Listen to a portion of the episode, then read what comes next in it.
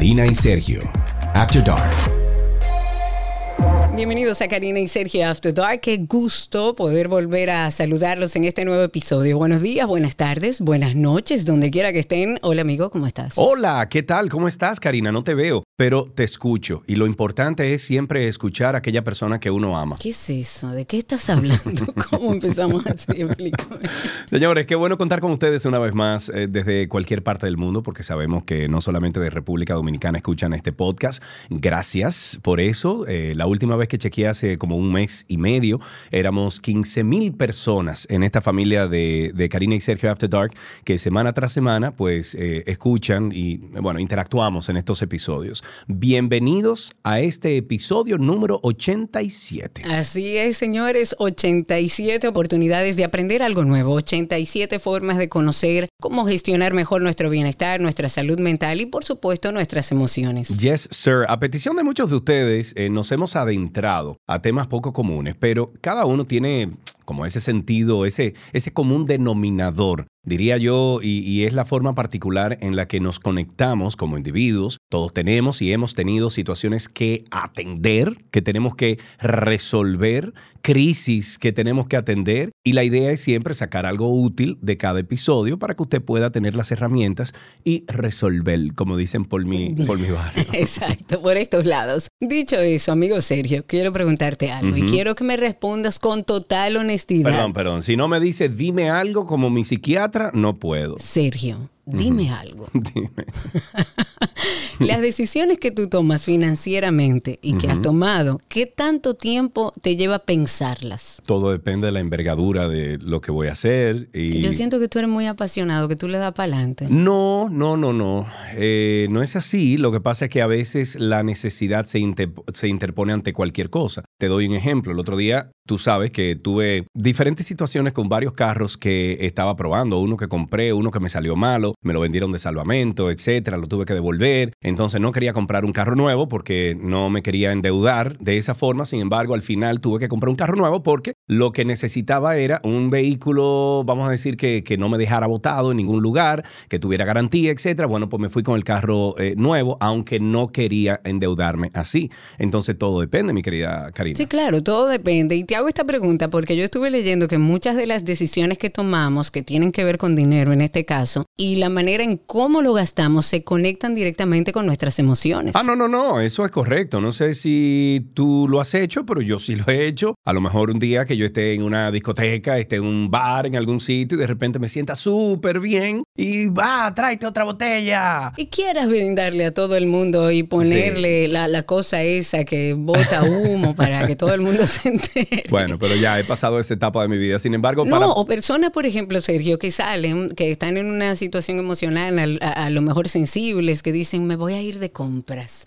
Y entonces esa emoción que están viviendo lo que hacen es taparla, anularla en su momento, yéndose de compras. ¿Quién no lo ha hecho? Para profundizar y conocer sobre este tema, vamos a recibir a la hermosa Mónica Báez. Es psicóloga clínica con especialidad en psicología financiera y juntos bueno, nos vamos a adentrar en este tema. Hola prima, ¿cómo estás? Hola primo, hola Karina, ¿cómo están? Gracias por la invitación. Un placer. Tirando numerito, pero en este caso numerito psicológico contigo. Bueno, tú sabes que, que esto, es un, esto es un área muy nueva, ¿eh? Claro. El tema de la psicología financiera, porque mucha gente confunde, de hecho, la psicología financiera con el coaching. Okay. Yo no soy asesora financiera. Lo que hace la psicología financiera es trabajar los procesos mentales emocionales y conductuales relacionados al dinero. Fíjate que yo no te digo, mira, eh, lo que tienes que hacer con el dinero, lo que va. Eso es parte del proceso, pero muy al final del proceso. Sí, claro. Claro, esto tiene más que ver de cómo nosotros accionamos alrededor de nuestras emociones y que está involucrado el dinero. ¿Cuáles serían, Mónica, las conductas financieras a las que deberíamos prestarle atención? Vamos a organizarlo de la siguiente manera. Eh, muchas personas dicen, ¿qué llega primero? La conducta financiera inadecuada y después la persona se enferma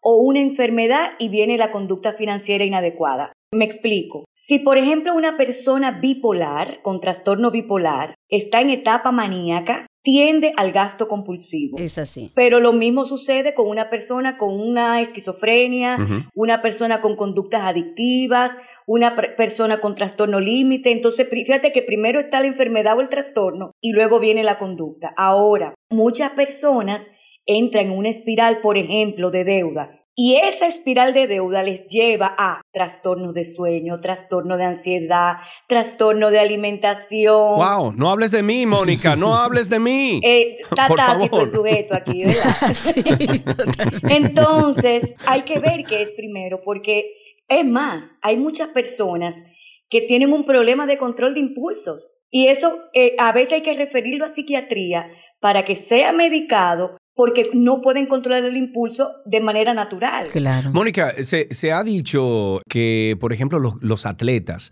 que son firmados cuando tienen 18, 19 años, de repente se ven con todo este dinero y hoy en día parte de ese contrato con esas grandes compañías, ya sea con, qué sé yo, con un equipo de fútbol o un equipo de pelota o lo que sea, viene ya con una ayuda psicológica. Sería entonces porque no está muy lejos lo que estás diciendo de, esos impulsos, de esa inexperiencia, a que emocionalmente te sientas bien y te quieras acabar el mundo. Qué buen punto. Y te lo digo porque todos hemos leído en una noticia sobre una persona, un deportista que se ganó todos los millones y ahora está en un proceso legal porque da cheques sin fondos o porque tiene un tema de dinero. Entonces, yo te voy a hablar desde la ciencia. ¿Qué significa eso? Que se comprueba científicamente que funciona. Hay científicos como una persona llamada Brigitte Minel que trabajó una investigación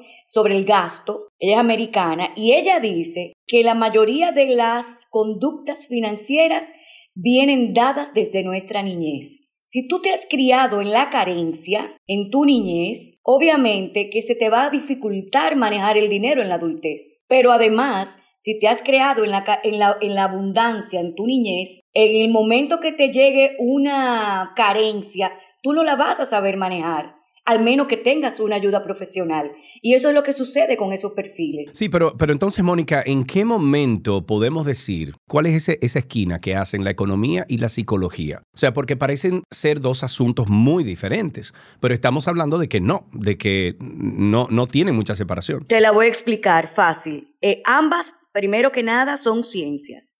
La ciencia de la economía y la ciencia de la psicología. La economía conductual, que es la que trabaja con las decisiones financieras. De hecho, eh, siempre menciono el Premio Nobel de Economía en el 2017, se llama Richard Thaler, y él hablaba de las decisiones financieras, decisiones económicas de los seres humanos, que vienen dadas por sesgos mentales que venimos adquiriendo por el ambiente, la parte social, la crianza, etc. La psicología financiera son prima hermana, ¿eh? Son prima hermana. La psicología financiera, como dije al principio, trabaja los procesos mentales, emocionales y conductuales relacionadas al dinero. Ahora bien, la psicología también tiene que ver con decisiones financieras. ¿Entiendes? Entonces, ambas se juntan, tienen una línea muy finita. Pero la economía no trabaja la parte emocional, ni la parte mental, ni la parte conductual. Que las decisiones financieras afectan nuestras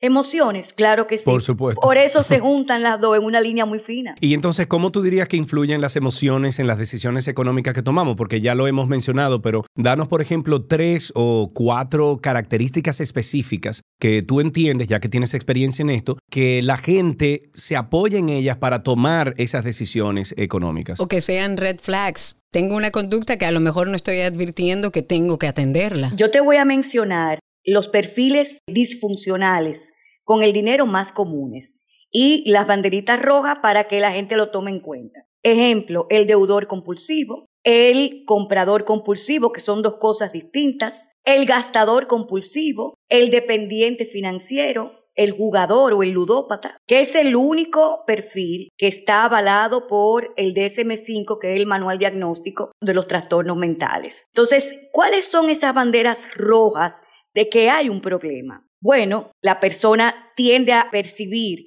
un ingreso menor que lo que tiene que pagar mensualmente en préstamos, en gastos comunes, etc. La persona no puede dormir ni conciliar el sueño tiene trastornos de alimentación, hay problemas familiares de pareja y problemas laborales, problemas legales. Ya cuando empiezan los problemas legales, que empiezan los cheques sin fondo, que empiezan los prestamistas a llamar, entonces esas son la bandera roja. Pero además empieza a afectar tu salud. Tú empiezas a tener pensamientos obsesivos de cómo voy a buscar el dinero para pagar. La gente termina en estafas porque no sabe cómo lidiar con eso. De hecho, la base de los problemas financieros es una base adictiva, es una conducta adictiva comportamental. Tú sabes que eh, me parece que es apropiado también, Mónica, no solamente buscar una persona como tú que nos ayude, eh, porque me imagino que eh, tú estás más orientada a la parte psicológica, cómo apaciguar ese o, calmar ese animal que tiene uno dentro a veces cuando se encuentra acorralado por las finanzas, pero también yo diría, y dime si estoy en lo correcto, yo diría también que hay que buscar un asesor financiero, que a lo mejor tú dices, a lo mejor tú dices, bueno, pero yo no tengo dinero ahora mismo para eso bueno, pero siéntate con el asesor financiero. Pero es claro, porque es multidisciplinario, como muchísimos trastornos y situaciones psicológicas, que no es un profesional, que tienen que trabajar varios profesionales para poder llevar esa conducta a algo más saludable. Pero ahí voy, si tienes tus problemas financieros de cómo organizar el dinero que te entra en tu vida, que te está entrando un dinero, lo único que tú no sabes cómo organizarlo, bueno, pues tú te sientas con un consultor, le pides una consulta a un asesor financiero, no solamente una persona como Mónica, te sientas con esa persona le dice, mira, yo tengo tanto de entrada mensual y yo tengo tanta deuda y yo tengo gastos mensuales de tanto. Y tú le dices, yo ahora mismo no sé ni siquiera cómo te pagaría a ti de yo entrar en un, en un acuerdo contigo.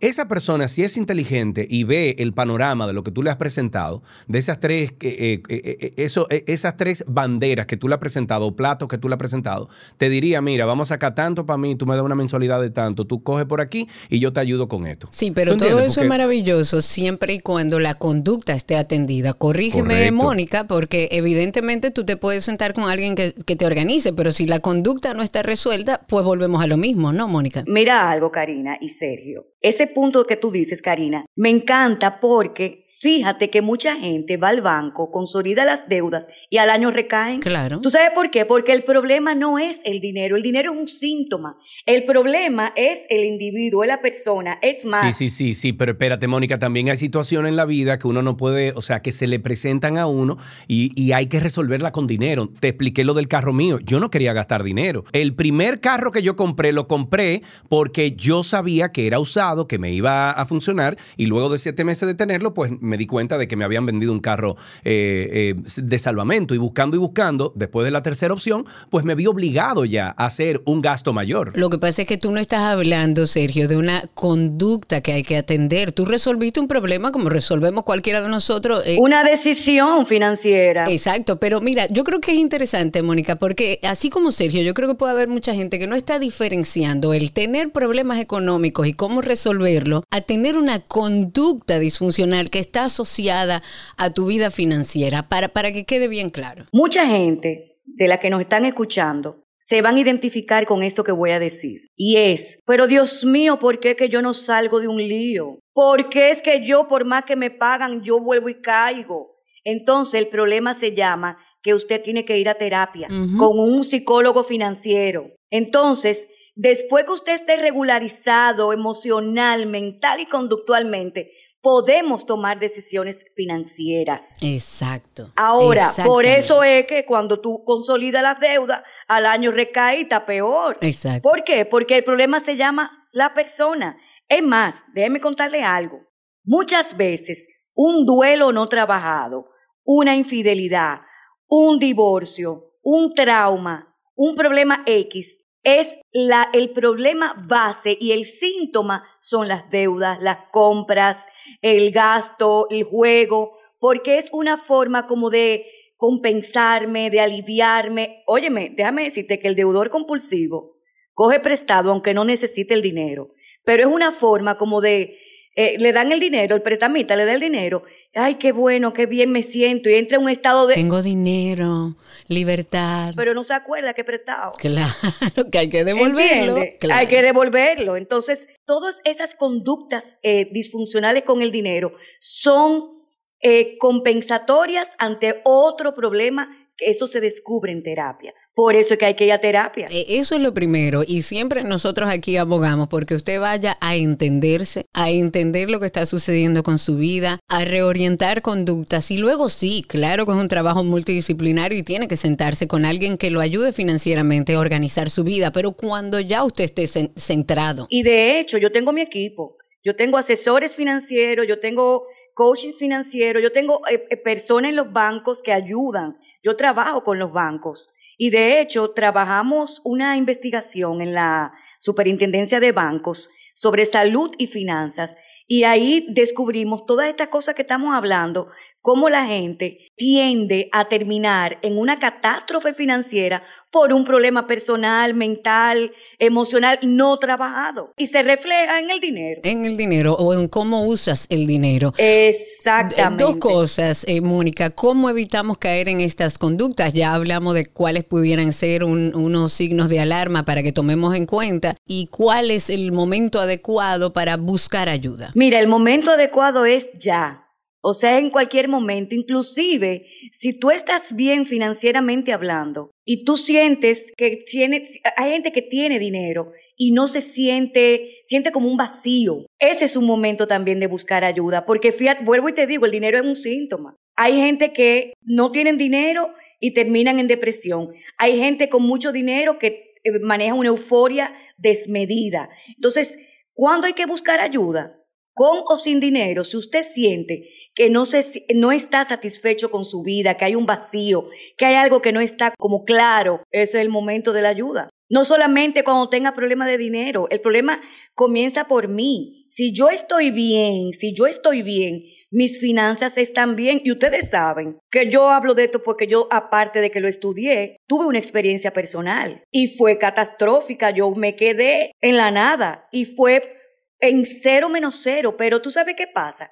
Yo venía de un problema que arrastraba desde hace mucho tiempo, nunca lo trabajé y explotó por ahí. Y explotó por ahí. Y eso es lo que debemos identificar y eso es lo que debemos tomar en cuenta. A veces, como decía Sergio, buscamos la solución alrededor de, de ayuda financiera, de que nos organicen la vida a nivel financiera, pero no nos damos cuenta que la realidad es que el problema está en nuestra conducta y que es lo primero que debemos trabajar. Tú que lo has vivido, que me parece muy loable que digas, no, yo lo vivo desde la experiencia y me entrené porque lo viví desde la experiencia. ¿Tiene solución una persona que a lo mejor esté lleno de deudas, que no sepa cómo reorientar su vida y este síntoma, porque tal como dices, es un síntoma, ¿tiene solución esto? Sí, tiene solución. Y la terapia financiera, terapia, no asesoría, terapia, es lo que pudiese evitar recaídas a futuro. Perfectísimo. Ok, para finalizar entonces, Mónica, regálale a los que escuchan este episodio tres, tres cosas, ¿ok? Tres, tres cosas que deben hacer siempre para mantener una salud financiera y mental saludable. Tres cosas. Lo primero, buscar, aunque parezca como, como medio soñador, buscar algo que te guste en tu vida, que tú lo hagas aunque no te paguen, que te dé bienestar, llámese una profesión, llámese una eh, hacer servicio a personas, buscar algo que te llene. Dos, haga terapia aunque usted crea que no la necesite, porque la terapia es necesaria con finanzas sanas o sin finanzas sanas. Y tres, haga terapia.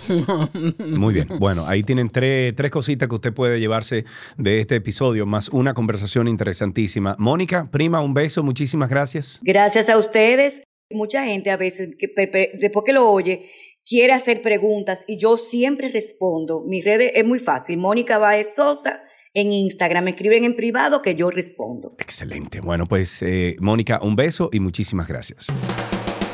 Si quieres ponerte en contacto con Karina y Sergio After Dark, puedes escribirnos a infoafterdarkpodcast.gmail.com. Además, puedes seguirnos en Instagram, Karina y Sergio After Dark, Karina Larrauri y Sergio Carlo. Nuestras decisiones financieras están influenciadas por nuestra mente, por cómo nos sentimos y siempre es necesario entender que una buena salud financiera es fundamental para alcanzar la tranquilidad y la estabilidad emocional que todos deseamos. En la conducción estamos Karina Larrauri y Sergio Carlo. Este contenido fue producido por Cristi Tapia y en la edición Raven Pineda. Recuerda que nos puedes enviar una nota de voz, incluso te invitamos a que lo hagas a través de Karina y Sergio After Dark en Instagram arroba Karina y Sergio After Dark en Instagram y también utilizando el enlace que hay en la descripción de este episodio. Hasta la próxima. Karina y Sergio, After Dark.